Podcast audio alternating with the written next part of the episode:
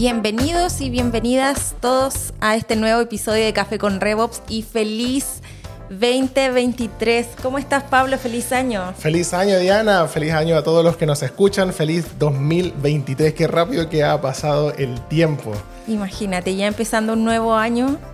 Eh, el año pasado se pasó, pero rapidísimo. Sí, súper rápido. Y bueno, muy contentos de estar empezando el año con este nuevo episodio que creo que es clave para partir el año con el pie derecho, porque hoy vamos a estar hablando de alineación de equipos, específicamente de dos de los equipos que tienen mayor participación en el revenue de una compañía, como lo son el equipo de marketing y ventas. Justamente va a ser un súper buen episodio donde vamos a hablar de la importancia de esta alineación que justamente hoy día es esencial para entregar experiencias que nuestros clientes recuerden y les hagan volver a consumir nuestros productos y servicios. Mm. En este episodio nos vamos a centrar justamente en la alineación de marketing y ventas, del impacto que genera esta alineación, el costo de la desalineación y cómo llevarla a cabo. Wow, tremendo episodio que se nos viene, Diana. Entonces, si nos estás escuchando, como siempre, te invitamos a que te vayas a preparar un rico café y te unas a la conversación. Así que quédate con nosotros y bienvenidos a Café con RevOps. Café con RevOps es el podcast de RevOps Latam, una marca del grupo Revenue. Dirigido a todos aquellos que buscan contenido útil y actualizado sobre procesos comerciales y gestión de ingresos en el contexto del mundo digital empresarial. Una conversación amena para el café de media mañana o una pausa activa en donde podrás enterarte de estrategia, tecnología, procesos, actualidad, tips, curiosidades, entrevistas y mucho más. Café con Revox, tu pausa activa de media mañana. Muy bien, qué episodio que se nos viene el día de hoy. Cómo alinear marketing y ventas. Y como siempre nos gusta empezar con definiciones. Y cuando hablamos de qué significa alinear marketing y ventas, HubSpot tiene una definición muy interesante que dice, alineación entre marketing y ventas es el proceso de creación de una estructura compartida de metas y estrategias respaldadas por una comunicación continua que permite a los equipos de marketing trabajar de forma cohesionada como un todo. Eh, creo que si nos están escuchando, a lo mejor no les ha sonado alguna vez el término de la marketing. Es justamente esto, la alineación entre marketing y ventas, sales and marketing. Un equipo que pocas empresas tienen, un equipo que combine ambas fuerzas, porque por lo general, en las empresas se ve que marketing y ventas son equipos antagonistas, ¿sí? Como que marketing tiene sus temas ahí, sus estrategias, y ventas por otro lado. Por eso que creemos que es tan importante hablar de esta alineación. ¿Y por qué sería tan clave esta alineación, Diana? La alineación no es clave porque, como decíamos en la introducción, impacta en el revenue, finalmente. ¿no? Sin alineación, no, estos equipos no van a saber cómo contribuir al revenue de la empresa. Y tenemos que tener eh, siempre en cuenta las exigencias del cliente actual, también como la importancia para la alineación de estos equipos. Entregar una experiencia inigualable para ganar eh, en un mercado cada vez más competitivo. Entonces, creo que la importancia va como por esas dos cosas, por el revenue finalmente, cómo nos alineamos, cómo sé, cómo yo de marketing contribuyo, cómo ventas contribuye eh, y si se están cumpliendo las metas de cada equipo de forma individual en torno a este objetivo en común y las exigencias de este cliente actual. Hoy día el cliente, eh, estamos hablando de un gold standard como de Amazon, Netflix, que mm. eh, personalizan la experiencia a nivel como que tú te metes a Netflix y Netflix sabe qué cosas te gustan, qué te puede sugerir. Es el mismo cliente que consume tu, tu servicio. Si tú eres un B2B, es el mismo, está súper influenciado. Entonces, hoy día la alineación entre marketing y ventas viene a ser crucial para, para crecer. Sí, sobre todo porque el cliente no sabe qué interacciones son responsabilidad de marketing o de ventas, pero sí, de acuerdo a algunos estudios, se dice que el 85% de los consumidores realiza investigaciones en línea antes de tomar una decisión relativa a la compra. Por lo tanto, si nosotros vemos eso, nos ayuda a poder entender cómo marketing ayuda al equipo de ventas a que ventas no invierta tiempo innecesario respondiendo a preguntas como qué venden, cuánto cuesta tu producto, cómo funciona. Son preguntas que perfectamente marketing podría ayudar y que clásicamente son preguntas que los vendedores responden.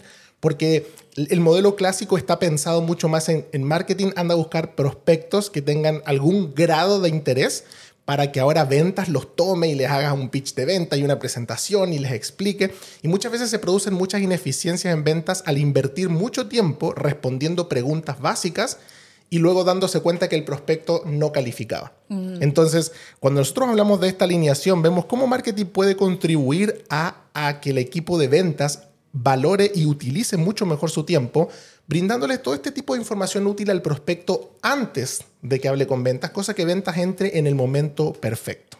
Sí, perfecto. Y me gustó eso que dijiste que hoy día a mí me da igual como con quién interactúo. O sea, quizás si yo voy al banco y pude agendar en línea una cita para ir, no hacer filas, yo no voy a preocuparme a quién felicitar. Hoy será el equipo del marketing, será el equipo de experiencia de cliente, será el equipo de ventas. No sé a quién felicitar por la experiencia que me dan, pero voy a volver a consumir el producto o el servicio con esa marca que me ha, ha deleitado mi experiencia.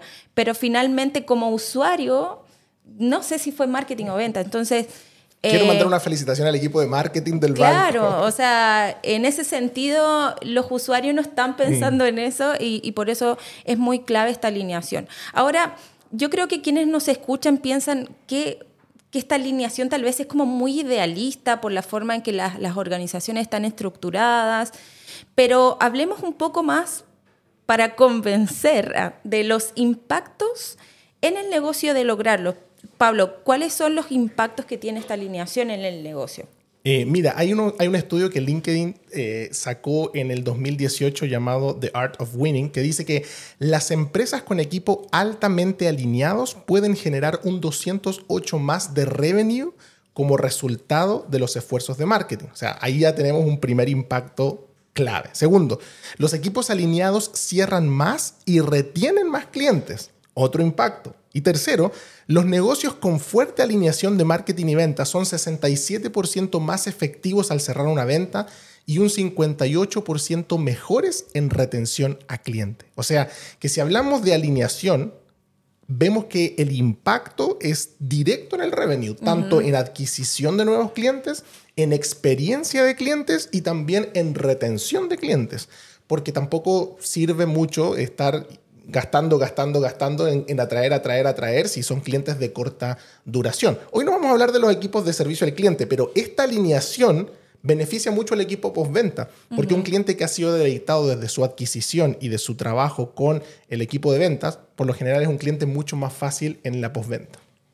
Justamente. Bien, bien interesante el impacto que tiene en el revenue. Ahora, la, la pregunta sería, si estos son los impactos, bueno, ¿cuáles serían eh, los riesgos asociados a no, a no estar alineados. Porque, como tú decías recién, esto ya no se convierte en algo como, eh, sí, sería bueno poder hacerlo. Al ver estos impactos, eh, nos damos cuenta que esto es algo que las empresas deben tratar de implementarlo porque el costo de desalineación es altísimo. El mismo estudio de LinkedIn que te estaba contando recién dice que eh, solo en Estados Unidos marketing y ventas perdieron cerca de un trillón de dólares anuales por falta de coordinación. Un trillón, o sea, muchísimo. Pienso en algunos ejemplos de esta desalineación con un alto costo. Por ejemplo, en una industria de software, por ejemplo, alguien que venda eh, SaaS em, y ese, ese, sea su negocio. Eh, pienso, por ejemplo, en ¿Qué pasa si yo, no sé, consumo una prueba gratis de siete días de algún software, me gustó, me encantó tanto que, no sé, llamé, me puse en contacto con el equipo de ventas como, oye, me gustó, quiero, quiero comprarlo, ya sea para mi empresa, para, para un uso personal, y ventas me haga quizás preguntas que ya en, marketing ya me habían hecho o, o información que ya habían recabado de mí para hacer la prueba y supongamos que ventas estorba tanto mi proceso que yo decido no comprar. Mm. Finalmente, marketing va a decir, yo entregué el MQL, yo entregué la prueba. Ventas va a decir, yo llamé, Pero esa desalineación en la experiencia hizo que trajeran a alguien calificado que probó que estaba interesado, entregué el producto siete días gratis, eso es un costo para la empresa, entonces se pierde ese, esa prueba que no se cierra y el negocio pierde valor, eh, pierde el, entregar valor a sus clientes. Entonces, así como ejemplos en distintas industrias pueden haber muchos, pero creo que es interesante entender de que ambos equipos pueden estar cumpliendo sus metas. O sea, marketing está cumpliendo su meta de marketing, ventas está cumpliendo su meta de ventas, pero la desalineación está provocando un costo de oportunidad súper alto. Sí, ¿no? Lo, vemos creo que todo el tiempo cuando incluso hacen, estas estrategias de inbound marketing donde se busca quizás generar un lead a través de un contenido premium, un, mm. eh, un webinar, un ebook o algo, ¿no es cierto?, a cambio del dato y del lead. Eh, marketing como que está contento de que alguien descargó su contenido y empieza un proceso de nutrición, pero ahí ventas dice, oye, a ver, ¿quiénes descargaron el ebook para llamarlo? Y es como, no, no, no, no, no te metas todavía porque no es tu momento. Y muchas veces por falta de desalineación, ventas llama a prospectos que no tiene que llamar o deja de llamar a prospectos que tiene que llamar porque justamente no saben qué etapa del proceso de marketing está. Entonces, yo creo que es clave que marketing entienda cómo funciona el proceso comercial. Los equipos modernos de marketing tienen que saber qué pasa después de que llega el lead o qué pasa cuando alguien de ventas lo llama. Y por otro lado, ventas no puede solamente estar enfocado en llamar, llamar y vender, vender, sino que tiene que entender por qué procesos pasó el lead antes de llegar a hablar con este representante de ventas. Entonces, dado esto, hoy queremos eh, dejarles cuatro puntos accionables, cuatro puntos de cómo poder comenzar esta alineación de marketing y ventas en sus empresas, porque seguramente nos están escuchando y dicen, suena bonito todo lo que Diana y Pablo nos están diciendo, pero ¿cómo empiezo a hacer esto? ¿Cuál es el, siguiente paso? Y hoy queremos dejarle cuatro pasos y los vamos a ir desglosando, pero serían, en primer lugar, tener una meta de revenue clara, tener una visión de quién es nuestro cliente, tener un acuerdo, un SLA entre marketing y ventas y en cuarto lugar tener una cadencia de reuniones de revisión. Así que vamos por este primer punto, Diana, tener una meta de revenue clara. ¿Por qué esto sería entonces el primer punto para lograr esta alineación? Bueno, porque es esencial primero saber cuál es la meta de crecimiento que tiene la, empresa en la que trabajamos. Y estoy segura que iniciando este ahora, este año 2023, todas las empresas ya se mm. sentaron hace un par de meses a conversar cuáles son las metas para, para el siguiente año, para el siguiente Q. Ya sé que trabajen por, por eh, trimestres, por semestres. Eh, todos saben, o sea, en, general la gerencia sabe cuáles son las metas. El tema es que esas metas a veces no se comunican de la forma correcta a los equipos o no se trabaja de la forma correcta a los equipos. O sea, yo sé que mi organización quiere crecer en un tanto por ciento, pero ¿cuál es el impacto de mi trabajo o la contribución de mi trabajo, tanto en marketing como en ventas, exactamente para contribuir a, a esa meta? Porque sin esta alineación en torno al revenue, cada uno va a seguir por sus lados, marketing se va a poner su meta de, ah, yo sé que necesito generar tantos leads, tantos contactos y ventas va a decir, ah, yo sé que más o menos necesito tantos negocios cerrados en el pipeline. Entonces, es clave tener la concepción del revenue finalmente de esa meta, pero saber cómo vamos a contribuir a eso. Claro, y aquí es donde eh, surge eh, lo que se está empezando a hablar de tener no equipos de marketing y ventas, sino que equipos de revenue donde cada integrante del equipo de revenue cumpla una función. Y marketing no solamente, como dices tú, sepa cuántos leads, sino que marketing debiese saber cuál es la meta en dinero que se necesita recopilar. Y ventas no solamente sepa cada representante su propia cuota que tiene que cumplir cada mes, sino sepa qué porcentaje del total él se está siendo responsable de cumplir, pero cuál es ese total que se necesita para poder estar más alineados entre todos.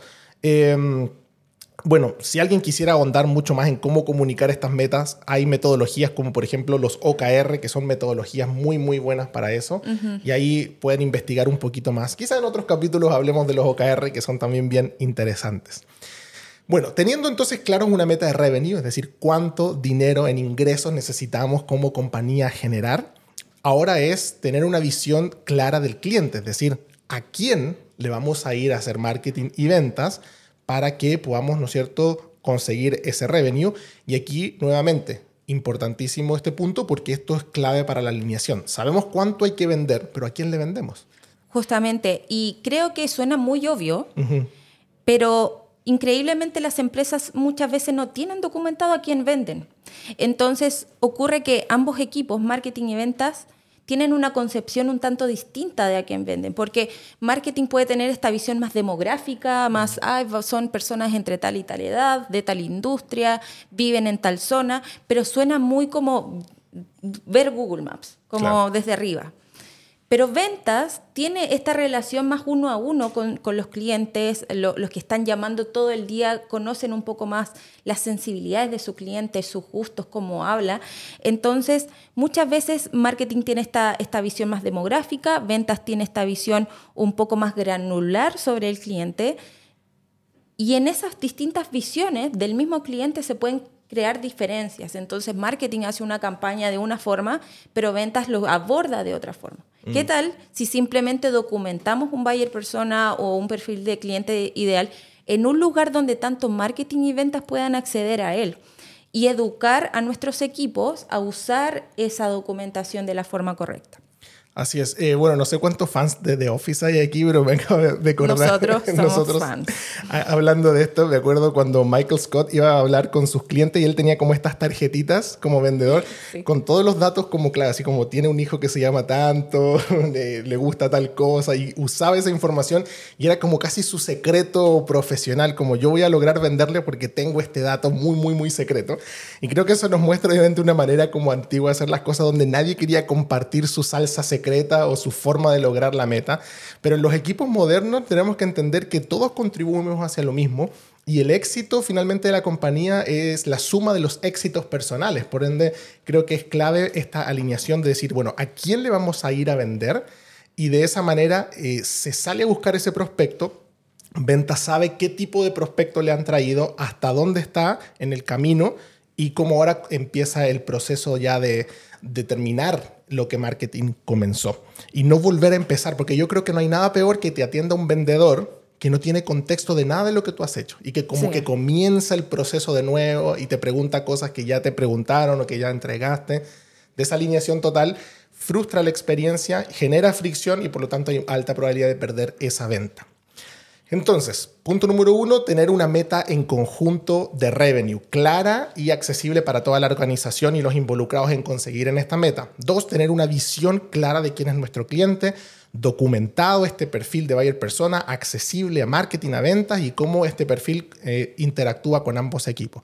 Y número tres, y quizás este sería como el corazón de estos cuatro puntos eh, de la alineación, es tener un SLA o un acuerdo de nivel de servicios entre marketing y ventas. Es decir, tenemos la meta, pero ¿cuánto de esa meta es responsabilidad de marketing y cuánto de esa meta es responsabilidad de venta? Es decir, ¿cuánto debiese contribuir, en qué forma, de qué manera y cómo cada equipo se va a responsabilizar por una parte de la meta? Creo que es vital y es vital no solamente verbalizarlo, sino que tenerlo documentado para que en las reuniones de revisión se pueda, ¿no es cierto?, esclarecer claramente dónde estamos eh, fallando en este proceso de adquisición del, del revenue. Sí, el SLA es clave eh, hoy día para generar esta alineación de una forma muy específica y muy accionable. Y bueno, para, para los que quieran saber un poco de cómo construir estos SLA, es necesario contar con tres elementos eh, el primero es tener una noción de la tasa promedio de conversión entre leads y oportunidades reales de negocio. La tasa promedio de conversión entre oportunidades y cierres de venta, es decir, ya califiqué a ese lead de, esos que son más reales, cuántos cierran finalmente el cliente. Y el valor promedio de ticket, eh, o sea, el ticket promedio de venta. Mm. Entonces, con estos tres valores podemos construir un SLA donde marketing pueda saber cuántos MQLs necesito generar a ventas para que ellos cumplan la meta de cierre. Entonces, pongamos como un ejemplo, quizás suena un poco matemático aquí, como anotando ahí los cálculos, pero por ejemplo, si sabes que la cantidad de llamadas que hace el equipo de prospección, si tienes un equipo de prospección como inicial antes de pasar a ventas, al, equipo de ventas más, eh, como del directo como hacia el cierre. Eh, si sabes cuántas llamadas hace esa prospección, vas a saber aproximadamente cuántos de ellos van a agendar una reunión. Y de ellos vamos a saber más o menos cuántos cierran. Entonces vamos a poder calcular más o menos cuántos MQLs necesita generar el equipo de marketing para el equipo que va a hacer las primeras llamadas. Em, entonces, definiendo eso, obviamente para cada negocio ese cálculo es distinto, eh, hacemos esta especie de embudo y, ya vamos a tener claro en un marco de tiempo cuántos MQLs marketing necesita generar y ventas cuántos cierres necesita generar. Mm. Y lo mismo ahora entonces desde, desde ventas, como dices tú, ¿cuántos, cuántos de eso va a generar eh, cerrar ventas? Y yo creo que ahí está la clave, porque como yo mencionaba al principio, siempre existe una rivalidad entre estos dos equipos, donde marketing dice, nosotros nos juntamos, pusimos ideas creativas, hicimos nuestras campañas y generamos, no sé, mil leads y ventas no cerró nada. Y cierto, ventas está haciendo un mal trabajo, son malos vendedores, cambian al equipo comercial. Y por otro lado, ventas que dice, no, yo llamé, hice todo, pero el problema no fue que yo vendiera mal, sino que el problema está en que los leads que marketing me trajo son muy malos. Entonces, em, además de lo que tú mencionas de la parte numérica, creo que hay una parte cualitativa que también es muy importante porque tú mencionas justamente el cuántos MQL necesita traer marketing. Y ahí está la clave, porque el MQL es un lead que marketing califica antes de entregárselo a venta. Por tanto, la conversación y el sentarse es que marketing le pregunte a venta, ¿qué es un lead calificado para ti? ¿Cuáles son esos criterios que tú descartas en una llamada comercial que a lo mejor yo como marketing puedo anticiparme y preguntarlos? Por ejemplo, a lo mejor eh, por tu tipo de, servicio, eh, tu prospecto necesita un nivel de renta mínimo. A lo mejor marketing puede preguntar ese nivel de renta anticipadamente o necesita algún tipo de nivel de estudios. No sé, no, no te puedo vender un programa educativo si no tienes tal nivel de estudio. Entonces, hay ciertos datos que marketing puede ir recopilando, sobre todo ya con la tecnología como HubSpot que nos permite tener eh, formularios progresivos a medida que el, el, el prospecto avanza puede ir recopilándose datos. Entonces, se puede llegar a una definición clara donde ventas diga así, yo necesito este tipo de prospecto y marketing sale a buscar ese tipo de prospecto. Entonces, cuando marketing cumple su parte del acuerdo, no solamente es numérica, generé 10 prospectos, sino que 10 prospectos calificados según lo que ventas me dijo. Por lo tanto, marketing dice, check, mi parte está lista, alineado con ventas, y ventas ahora dice, ok, me corresponde mi parte, alineado con marketing, porque ya sé que el prospecto que me entregaron cumple el estándar mínimo, y luego obviamente seguirá el proceso de calificación posterior que hace el equipo de ventas. Suena fácil, pero esto genera mucho trabajo y muchas veces dolores de cabeza dentro de las empresas en cómo lograr esta alineación. Sí, es un esfuerzo importante que tienen que hacer las empresas para lograr sentarse a conversar estos puntos. Y así como marketing tiene que alinearse muy bien a la definición de MQL, que, que, que ventas da ese feedback, también ventas debe cumplir un marco de tiempo de contactar a, los, a, los, a los, contactos, valga la redundancia, porque, eh, bueno, todos sabemos que entre antes, hay data que respalda que entre antes tú contactas a, una persona que pidió información, es más probable que esa persona cierre. Mm.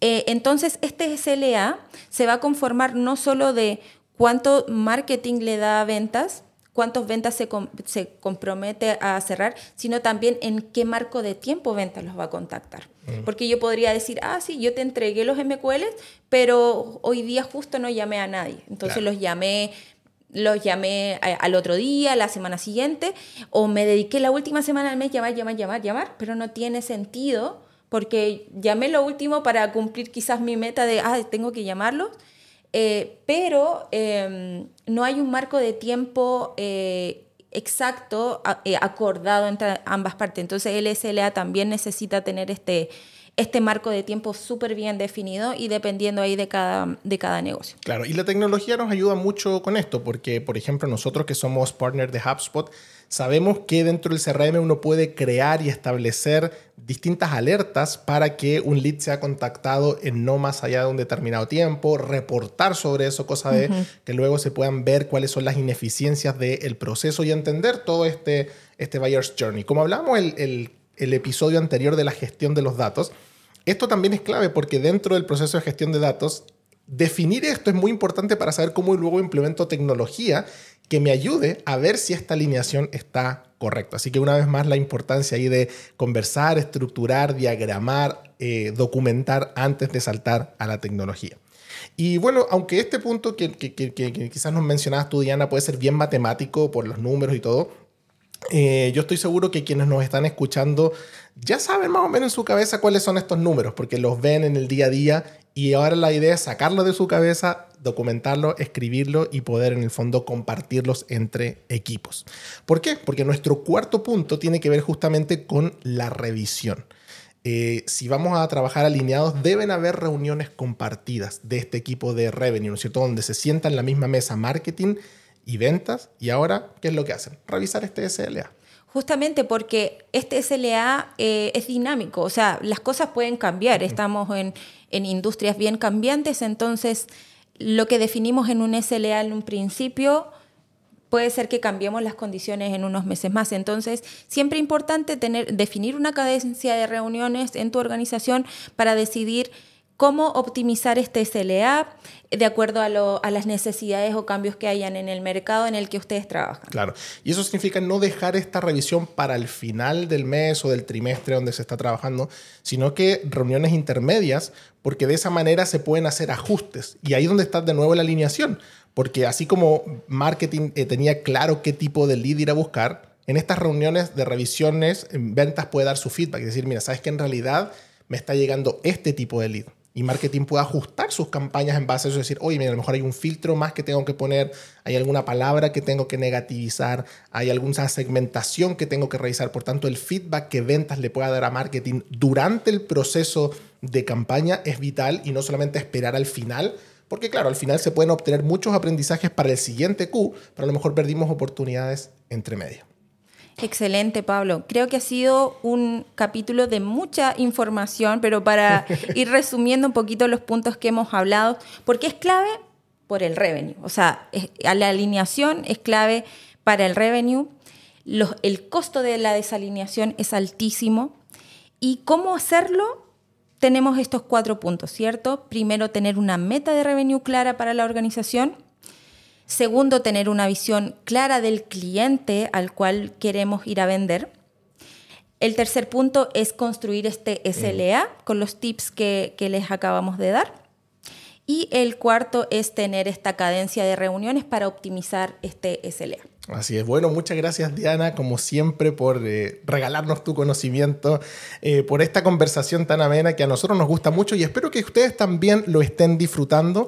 Así que si ya has llegado hasta este episodio, nuestro episodio 4, eh, déjanos ahí tu comentario en redes sociales, déjanos ahí alguna pregunta que también que te gustaría que abordemos o que aclaremos en alguno de los siguientes episodios y invitarlos a que puedan suscribirse a nuestro podcast si aún no lo han hecho en YouTube, pueden ahí suscribirse activar la campanita de notificaciones. También estamos saliendo por Apple Podcast y Spotify y también entrar a nuestro blog en revopslatam.com donde hay muchos eh, artículos, material y cosas que les van a ayudar en todo este proceso de entender el revenue operations y manejar la gestión de ingresos. Así que gracias Diana por tu tiempo. Gracias a ti Pablo. Y nos estaríamos viendo entonces en un próximo episodio de Café con RevOps, tu pausa activa de media mañana. Chau, chau. Este podcast fue una producción de RevOps Latam, una marca del grupo Revenue. Gracias por acompañarnos en este episodio. Esperamos que hayas disfrutado de la conversación y la información que aquí te entregamos. ¿Tienes alguna sugerencia o pregunta? Síguenos en nuestras redes sociales y déjanos tus comentarios. Café con RevOps, tu pausa activa de media mañana.